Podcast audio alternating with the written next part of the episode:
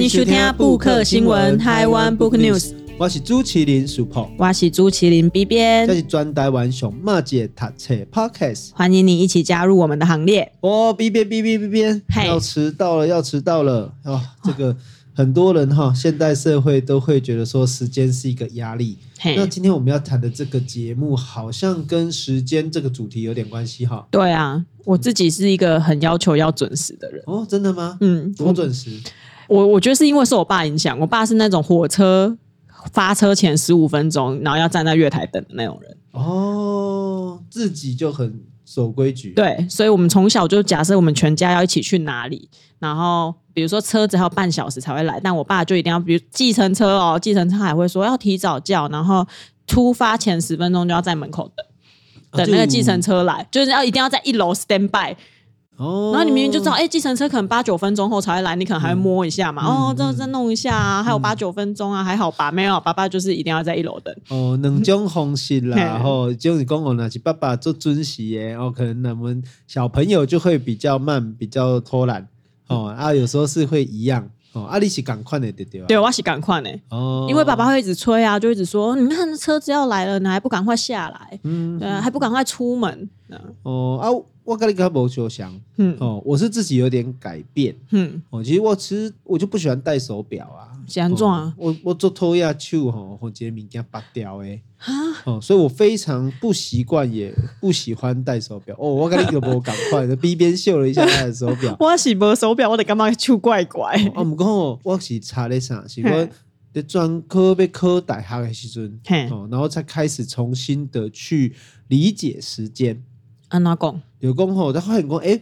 哦，一分钟、五分钟、十分钟，哦，一点钟，哦，因为那时候其实是最简单，从分辨考试的题目开始，嗯，哦，因为分钟科转学考，哦，背十分钟要考四题，嗯，哦，要写四个题目，所以一题要写二十分钟，对，那每一题可能用两分钟写个大纲，哦，剩下十几分钟要写内容，对，哦，慢慢从练习的过程中，还要包括准备考试，好，这以后有机会可以谈，但是我就发现，哎，那个时候我开始。改变了一个人、啊哦，所以我是那种刚刚跟狼血也在改变的。你老玩意改变，你嘛想要改变，其实你也是在改变。像我自己就像呢，我那时候常常跟大家分享嘛，我到最后是连每天的每一个小时要做什么，哦，就这点钟要写多几间大学，嗯，多几年，嗯，多几科，嗯，多几题，哦，其实我全部都已经分配好了，到多几题都分配好、哦嗯，就是哪一年的哪一科的哪一题，比如说之前有写八十三年的。国学导读，第三题这样，对，台湾大学第三题这样子，就那一个小时的功课，对，所以我就觉得说，好像时间是一种规训，但是时间也是一个现代化的象征，对啊，因为以前的人啊，无手表啊，啊无时钟，嗯啊，所以咱今日其实要讲的这个这一个题目，其实是跟时间非常的有关系。那 B 边刚才讲到，你很在意时间哦，对啊，为什么？因为第一个是我们家家人的影响嘛，爸爸妈妈都是要求准时的。第二个是因为我高中的时阵是搭火车通勤哦，啊，火车有一个特点，它如果没误点，它就不会等你。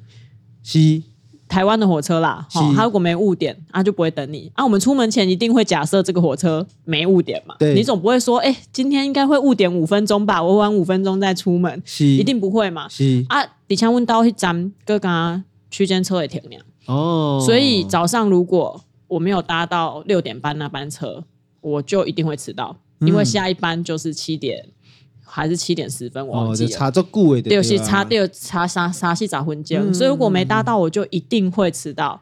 所以我高中的时候真的是每天早上都在跟火车拼命，因为那时候我爸已经出门了，所以他管不到我。没人在给你救啊！没人搞，没人没没人能救啊！所以我的每天都在赶那个火车，所以。因为上下课都要赶一次嘛，所以那个火车的压力就让我更在意时间哦，它就让我变成一个哎，你就是一个不能迟到的人，所以也影响到我说，比如说我跟别人约的时候，问别人跟龙伟光啊，我现在跟你约，我压力都很大哎，因为我知道你都。就是不允许大家迟到，迟到可能你就会不太开心。虽然我现在已经有好一点了，因为有丘吉亚嘛，反正你迟五分钟、迟十分钟，我的底下这样，我的这把行代志，我有时间可以消磨。啊，不过以前没嘛，以前没，你得五分钟、十分钟、半点钟你就在那边苦等的时候，我就会觉得你很浪费我的时间。为什么我提早出门，我还提早五分钟到？是，对不对？所以其实哦，我今日这个主题，咱们讲的是一本书，叫做《定客发车》。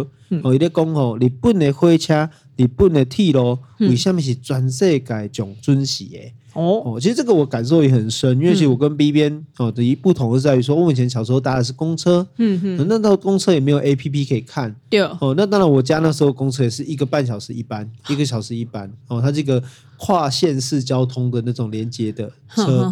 哦，所以哦，现在我够拍单嘞，那尤其是我拢这么过会记，要去桃园补习，哦，迄阵做细汉，他们三年四年。哦啊，也没有很高，矮矮的啊，看一台车吼，远远的要看好远，那种三四百公尺外，因为几条路都跌的，到底一台车是有来不？会来不？没来不？还是公甚至有时候我还记得有一次还不小心哦，在玩玩玩玩玩，车子跑过了啊哦，接下来就是一小时后，对，接下来就几乎可以不用去上课了。然后，所以火车或者是公车或者是交通工具啊，准时这件事情其实。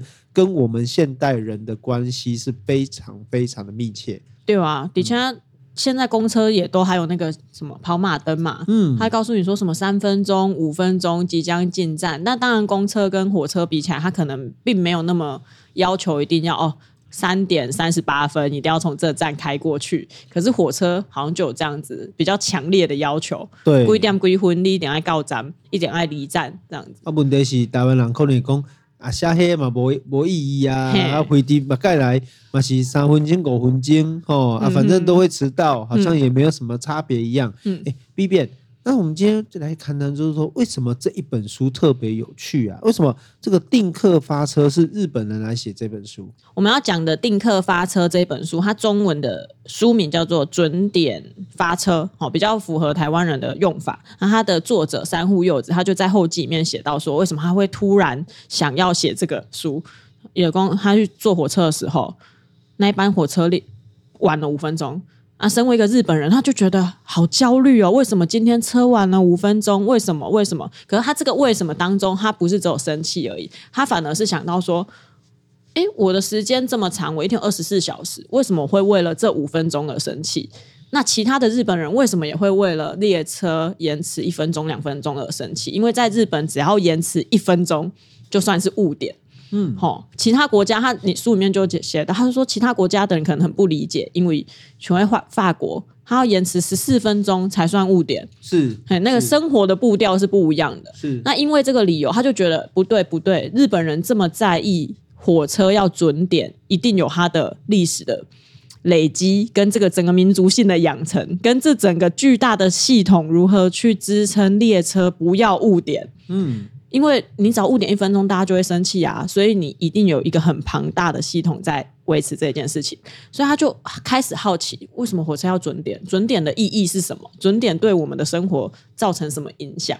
然后去写了这本书。嗯，阿个给补充起来哈，因为多多 B 编的供啊，就是说，其实准点就是讲有准时不，这是一个价值的判断，嘿，哦，一个价单嘛，哦，所以讲今日哦，你慢一秒，你慢一分钟，哦，你就是迟到。对，可是有的人可能觉得。十五分钟都把解腻啊你啊，哦，这个还好啊，有什么关系？要怎么要计较？哦，所以它里面就有备注啦，哦，从英国一起十分钟英雄才是误点。对，好，那像刚才提到的嘛，法国一起十四分钟以上才是误点。嘿，啊，意大利又再浪漫一点，他们要十五分钟。好，啊，所以变景工虽然我们表面上看全世界的铁路运输，嗯，它的误点率可能是会有一个落差。对，可是。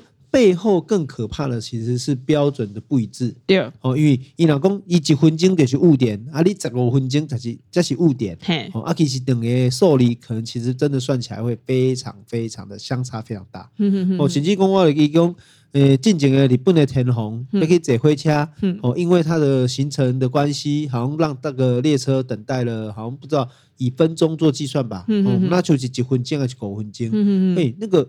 公关室就要出来道歉，对哦，就好影响到大家的交通，然后出来回心泪啊。他说：“哎，让人家觉得印象非常的深刻。说，哎，奇怪，哎，这个为什么日本这个国家对于铁路的准时那么的在乎？哦，所以这个变成一种好像是一个神话呢。哦，是吧？我是干嘛研究搞诶？除了我要先讲一个我对日本的那个准点这件事情的印象，就是我。”前几年去京都的时阵，然后我们住在一个比较偏的郊区，然后那边走公车会经过，日本人连公车都有那个时刻表。我头前不是有讲，那台湾的公车不太可能跟你说三点三十八分发车嘛，就这站三点三十八，下一站三点四十一，不可能嘛。可是，在京都我们住的那一站附近的公车，它就写得很仔细。就是每二十几分钟，好像二十三还二十四就会来一班，然后我就想说，可是公车是怎么办到的？因为公车它在路上跑，它路上会遇到的总控哥，嘿，总控哥他贼啊，不像铁路，它在轨道上面跑嘛，它可以预先排除的一些状况比较多。然后从那时候我也觉得，哎、欸，日本人真的是有点已经追求准时到有点到病态的这种程度。嗯嗯，给那里看这本材料我的干嘛？哦，你太厉害了！其实嘛是讲吼，用这本册的触笔就讲。这个作家哈，为一个社会现象来的一书科工啊，这个现象是怎么升值在这个日本社会里面？嗯、因为我们家在角度去看嘛？对、哦、他就是说，哎，到底这一个追求时间的准确性是怎么来的？嗯、哦，那再去追求它的背后的原因跟脉络。对、哦，我觉得这个蛮有趣味的，因为刚刚有提到嘛，他写这本书的契机是从一个就说啊，开西刚刚说，哎，吉那那好像很不有耐烦。对、哦，那这个集体的不耐烦是怎么来的？哦啊，这个当然嘛，这个习惯火车误点的台湾人哦，可能就没点才理解啦。哦啊，不过车来带给我下工，其实我觉得一个很关键是，哦、我们都会看的哈。等下讲铁路是现代化的象征，对。哦，那对于台湾来讲，铁路可能也是一个殖民哦现代化的产物，对。哦，但是我觉得对于日本来说，其实铁路一样也是一个这个西方哦船坚炮利啊，哦黑船事件之后所。有延伸到日本的一个东西，嗯，的一个产物，一个交通建设，嗯嗯，但是我觉得作者很有意思的，也是让我们这种过去的研究者，然后值得取经的，就是说，一记跨掉工，你本季的社会原来对这个铁路，他帮他准备了什么土壤，嗯，好，等于说，哎，在和铁路这个交通方式，好，可以顺利的移植到日本。我觉得它里面的分析是非常精精彩的。嘿，基本上我要讨讲来看的时阵，我觉得他最前面就提到一件很有趣的事情，可能台湾人比较不能理解，因为我们主要是一个比较大型的岛嘛。啊，姆格兰哪一块日本的地图，它其实是零碎的岛，嗯，然后零碎的岛每一个地区又有不同的地势起伏。最前面就想写到说，东京是一个很多山坡的地方，可是却要在这个很多山坡的地方盖列车，他就写到。哎，那我其实从先天条件就比较不利了嘛。我们不像欧美，它的日本啊，日本的角度不像欧美这样子地大物博，好像剃罗啊那滴滴答那六鬼的话，它本身要克服的难关就比较多了。对，他就从这一点就有先去思考说，哎，那我在盖铁路的时候，我就要去思考，在这个环境下，我如何维持这一个系统的。顺利的运行，然后跟我们的人进到这里。我另外又有思考到，就是一个地方如果那个列车全部都要准时，其实人的准时的观念也要嗯很强烈耶。嗯，比如说那高铁，假设台湾人有八成都是不准时的，那高铁。一列车里面有八成的人都没有上车的情况下，嗯、他有办法发车吗？嗯，还是他就是要无情的开走？嗯，对我那时候一边看就一边想说，哎，那这不是只有系统的问题，好像还有人的问题，然后还有环境的问题，有工点工地形啊，还有区间啊，比如说捷运的区段的卡地嘛，嗯，好，然后新干线的区段得卡等嘛，对。啊，捷运的区段它得西尊，它如果一发生什么事情，它其实可以比较快排除，因为它区段比较。在，它可以透过那个列车间的掌控去排除那个问题，嗯、可是捷运就不行啊，把那个新干线就比较难，是，就是一误点就要误点很久，是。对，然后就想到，哎、欸、哎、欸，台北捷运嘛，点点，画想象力打捷运，它其实很快就会排除，嗯、所以如果大家去看捷运的那个网站，他会跟你说，我可能要误点四十五分钟以上，我才会给你误点证明，嗯嗯、对，因为我有信心我在四十五分钟内会排除这一件事情，嗯、可是火车可能就要。高铁好像是要两个小时，嗯，我有一次被困在高铁上，哦，然后他就是要超过两个小时，他才会给你误点证明，对，然后我就觉得，哎、欸，我不知道我有没有记错啦，这个如果听众就我讲错的话，听众可以再纠正我，对，那我就觉得，哎、欸，他在观察这一件事情的时候，已经不是只有那个。系统啊，运作的问题，还包含了有点像是偏社会学的观察了。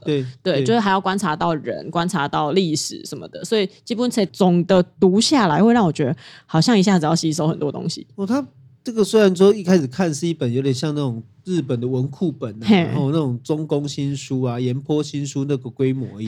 不过你的内容非常的丰富，对，扎实到我有点吓到。嗯，但是很很看起来很有意思，对，因为它里面的功你不能替喽，为这个日本软着陆成功了，哦，因为这个。现代化的一个科技，但是配合上的日本的传统性，哦，你不能传统啊。比如说，他们在前现代产生的一种暴食系统啊，等于对西干有尴尬呗。哦，那甚甚至于日本的这个各个藩镇要上哦东京哦去这个参见将军哦，这种大规模的运输哦，乃至于说一般平民的旅行。哦，然后以及就是过去土木工程的一个基础，嗯，这些其实都让日本在推动这个铁路的一个过程中，其实是跟时间这件事情其实一直保持着很密切的关联，嗯嗯。哦，那当然，我觉得里面也是有些趣味啦，哈，就要问说，哎，B 变，阿里刚有考过驾照？无，我讲奥多拜。啊，你都唔知影，因为你若赛车诶时候，你就知影讲，就是你讲吼，你考即个汽车诶驾照诶时阵吼，那个。老师都会告诉你说：“吼、嗯，你看到即个电火条啊，是鸟你爱拍一连，哦、嗯，看到迄个关呐，哦、嗯，爱拍两连。拍看到电火条时阵爱拍一连，拍航的路，好，就是打方向盘，对，要打一圈，不知道多打多少，它会有一个象征的指示物。那其实我跟你讲，铁路也是这样啊。火车驾驶，我在看里面的时候，发现哎。”原来我以前在跟着火车在看的时候，哎，其实现在我们看现代的火车，火车的边边铁轨旁边也会写哦，比如说这边它会写九十，嗯，哦这边会写慢，哦那边会写鸣笛之类的，嗯、就是哦，其实这些的我们讲的就是像是暗号或指示，嗯、其实也是让这个现代的火车或现代的铁路可以准时的一个很重要的依据。哦，所以驾驶员一定要根据这一些暗示依序的。前进哈，依序的顺从这个指示，这样子、嗯。对，因为我就觉得很有意思而说，哎、欸，丢呢，那那那路塞起来去，我们可能是配合着路况，嘿可是因为铁轨本身没有太多的路况，嗯、哦，它是配合着地形地貌去决定，哦，这个所在应该要挖进，啊，这个所在可能爱搬爱打东啊，还是讲要安怎。啊，所以每个司机其实都有可能透过这样的一个探路的过程跟指示的过程，一对一的传授过程中，呃，成为每个都成为驾驶好手。嗯、哦，尤其是我看看哦，我个想讲，哎，对呢，我那没想丢呢，一百年前的火车驾驶其实不是只是一个司机而已，他还要加煤矿，嗯哼，还要加水，所以它其实是一个 team work。哦，就是一个团队作战的，一起执行这个任务的一个概念。我我我诶，新加坡简单，一百年前的火车要做个准时，哦，那真的是一个大的挑战。对，尤其他这本书里面有提到，就算现在现代化的火车，一点可能铁路电气化啊，或者是我们可以用电脑 AI，有一个很庞大的系统，机械化、电脑化。但是刚刚世博讲到的人，他还是觉得是中间的关键。嗯，以来对我干嘛五级的收载就出别工，火车的运作，它很需要靠余裕去加代志。嗯，的是讲，比如讲以来六节举例，A 地到 B 地两地之间，假设它本来是五十九分钟，这班列车是五十九分钟就可以抵达，可是它的那个表定就不会是五十九分钟，它会列一个小时。嗯，为什么？因为多那一分钟，驾驶员或者是中间如果发生什么事情，一都几分钟的时间，哎，当去应对，有那个余裕在那边，而且这个余裕可能也不是只有给驾驶的，也有给乘客的，就是让你这五十九分钟好像看起来会更宽松一点点。哦，我觉得这个余裕很重要。他就说站跟站之间啊，跟列车几点到几点要什么列车，其实咱咱打刚才坐捷运，打刚才坐火车，咱没去想讲。哎，想做今嘛三分钟的几班，今嘛五分钟的几班，我们会想说，哦，现在尖峰时刻嘛，现在车子要多一点来，哦，现在离峰时刻车子要少一点来啊。可是那火车呢？为什么一个小时要安排几班车？他就有写到说，安排这个图的人跟安排这个时刻表的人就很重要。可是这个人可能不是 AI 可以做到的，对，因为这个人要去评断的是记得收载，比如说我有看几篇一篇书评，他就写到北海道的列车为什么比较少人在搭。因为北海道一到冬天就很会下大雪，嗯，下大雪就很容易造成列车误点，对哦，所以北海道人就不喜欢搭火车，嗯、因为干嘛公火车更浪费我的时间，红线，嘿，红线循管，嗯、可是他在规划上，他就会把这个余裕拉长一点，因为大雪的情况下，比较多嘛，我就要花比较多时间去想说，我我的气候造成的影响有多大，所以这个想的这个人就很重要。对，那他可能是驾驶员，可能是安排时刻表的人，可能是安排这个站跟站要设在哪里的人。所以，以及问题最后，我觉得很有点感人的一个地方，就是就算我们现在已经习惯要电脑化，习惯要 AI，可是人还是没有办法。从这个庞大的铁路运行当中拔出，对，立美工哦，我们铁路全部也要自动化，嗯、好像不会这样思考，嗯、对不对？都清楚。那塞车嘛，虽然有自动车，可是你还最后还是要有一个人在那个做那个最终的那个判断。用虽然讲吼，咱对咱台湾的铁路是比较这个一向是比较信心缺缺了哈。不过我觉得，对于任何有兴趣规划事情或者是规划时间的人，其实。了解一下铁路运输的逻辑，我觉得是很有帮助的。而且这一套好像也可以用到其他的，怎么讲？他前面书的最前面有提到说，现代人的生活就是很多系统去支撑起来的，可是我们没有去。理解那个系统背后运作的模式，嗯，但是了解了这一套之后，好像你就可以去思考其他的。比如第一，点在理解讲这个社会是安怎运作；第二是，你嘛在用这个系统来运作你自己的人生。嘿，哦，就是说里面其实刚才提到是这个运行计划啦，可能运行计划里面就会提到，就是说，哎，要怎么去思考诸多的变因？好，比如说乘客可能是个变因，啊、嗯，自然现象是个变因，甚至是意外的事故。哦，还有是故障，乃至于人为的错错误等等这些哈，就是让你去想说，哎，如果会有这些变因的情况下，我又需要再把这个列车准时的可以到站哦。其实这就是一种分割的一个技术跟艺术嘛。好，比如几站跟几站，几站跟几站，哪一个站它里面有共丢啊？就是说这个冗余的设计，哦，我们也可以把它解释为就是一种备案呐。我们如果轨道没有办法有两重的轨道，那么车站可能就是一个中介点。我得说，哎，其实跟什么哲学有关？可能它就是一种断尾求生的哲学啊。嗯、就你要在哪一个阶段，你要在哪个节点，要做出判断。哦，这个计划是不是继续行啊？还是说这个计划要先看个边啊？还是说这个计划要从另外一个来取代？我觉得。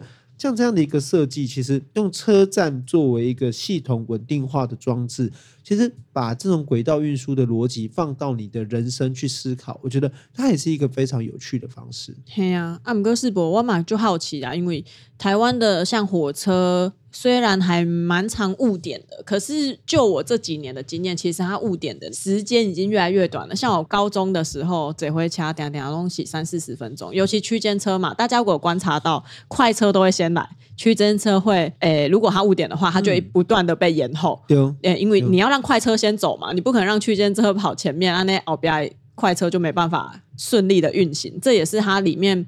一个巨大系统的运作的逻辑，是对。啊，不过近几年我觉得好一点是有了高铁之后，高铁几乎不太误点。对，我遇到的都是自然现象造成的，比如说台风来，然后什么电缆线掉到轨道上哈，然后高铁就误点了。但是高铁几乎不会误点，我就觉得，哎，台湾高铁其实是一个蛮厉害的系统。嗯。如果看完这本书的话，再去回想这个。呃，当然我们希望讲未来，咱的台铁可以慢慢的跟这个随着捷运化的过程，然后随着现代化的管理。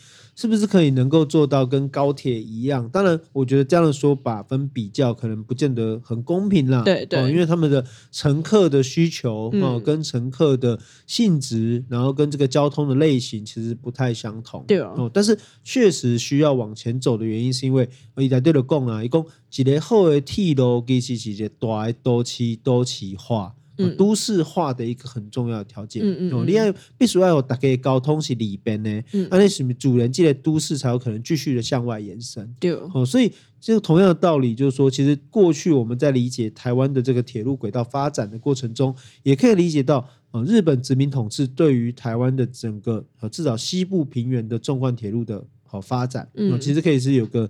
奠基的效果，嗯嗯，嗯，啊，当然，我也让讲啊，这个这个刘铭传啊，然后基隆到新竹啊，嗯、啊，也趁这个节目里面跟大家讲说，其实这也是一种历史课本的神话，嗯哦、嗯，因为其实刘铭传所建的这个所谓的现代化的铁路，事实上这个铁路的遗址遗迹，或者说这个铁路的路线，嗯，并没有被台湾现代的纵贯铁路有很大的继承。对，哦，基本上都是改掉啊，好改道，甚至是直接重新铺设，嗯，等等，重新变成一条我们现在所习惯的我们台湾的这个纵贯铁路，嗯，哦，所以这个铁路留下来了，但是这个铁路的精神跟文化，哦，可能在后来有一些改变，哦，所以我们现在对于基本上啊，对咱的台湾的铁路，基本上嘛是认为讲啊，加减啦、开的误点啦，吼，一些不确定性的因素比较多，哦，但是。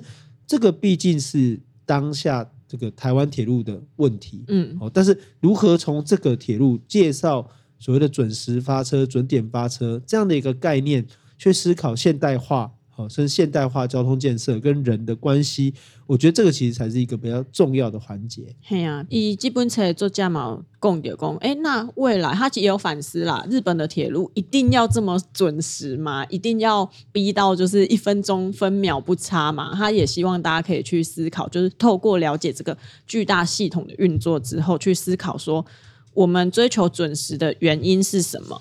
我觉得可以。笼罩的一段话就是为什么准确？他要问的就是为什么要依照这个计划的清楚很多世博共点。这个计划有可能是铁路运行的计划，有可能是任何你的人生的规划东西。就是我们在面对这个规划的时候，为什么一定要那么准确？为什么一定要丝毫不差？其实这也让我想到，因为上在规划啊，常常会被说你的人生规划应该就要怎么样，可是。一定要这样走嘛？好像也不一定吧，因为有一些变数，如果加进来的时候，嗯，你可以稍微误点一下没有关系，稍微没有准时也没有关系。我觉得这个作者倒不是很推崇说，哦，我们日本就是分秒不差的铁路很棒，他反而希望大家可以也可以去思考看看，我们追求这样子的精神背后。的目标到底是什么？跟未来的日本铁路或者是其他国家的铁路的发展，呃，是不是也是跟那个国家本身的一个民族性啊，还有一些习惯啊、风土民情啊等等，其实都有不一样的交融的结果。嗯，所以基本上它表面上谈的是日本的铁路交通运输，其实我觉得它背后有它的关怀。嗯、我觉得第一是讲一块的过去，嗯，哦，一块的日本的过去是安怎好这个铁机咯。哦，这个交通哦，有这个基础还是建设。嗯，不过他也看到了这个铁路哦，就是铁路建设导致的铁路交通让大家很紧张。啊，要很急迫啊！不管是从乘客到站务人员到司机，每个人都把这种分秒必争的精神，哦，内化到整个灵魂里面，好像变成一种压力。嗯，这酒后诶，蒙哥马另外一方面，其实他也看到了另外一种反思，就是说，其实这是一种没有余裕的象征。嗯，the volume 啊，嗯，没有宽裕的。好，可以让他去多做一些发挥的可能性。嗯嗯，嗯我觉得这个反思跟思考也是很重要的。对呀、啊，阿兰这波贵体啊，其实我们也介绍过，从台车到巴士，百年台湾的地方交通演进史，这个是我算我学长陈家豪的著作嘛。哈，我们节目曾经有聊过。嗯、其实这个就以外义工，我大家可以理解讲，哎，那台湾的交通轨道建设的改变，嗯、然后乃至于跟日本。那同时也希望大家透过这个理解交通，其实也是重新去思考我们的生活。嗯，哦，马基了解讲，哎，这个到底吼，咱这个交通逐工的坐车，嗯，对咱，吼，对大家啊，讲对整个社会有什么款的影响加这个改变。好，所以今天跟大家介绍这本书，其实是游击文化出版的，然后也是我个人最近这个阅读哈，新开年开始就读到一本非常扎实，而且。很有帮助的书，它绝对不是说这个日本控哈，喜欢日本去了解日本一定要读，而是说你如果你对于整个现代化你有兴趣，而且说你想要理解说，哎，我如何让自己的规划可以有一个规律的话，我觉得哎，这样的准点发车这本书，我觉得都是一本很值得参考的著作。嗯。好，那感谢今天的收听。如果有什么意见或者想推荐什么书籍来节目聊聊，都可以到我们的 IG 或者写 email 给我们哦。我们的 IG 是台湾 Book News，我们的信箱也是台湾 Book News 小老鼠 gmail.com。嗯，感谢你的收听，我们下周再见喽，拜拜，拜拜。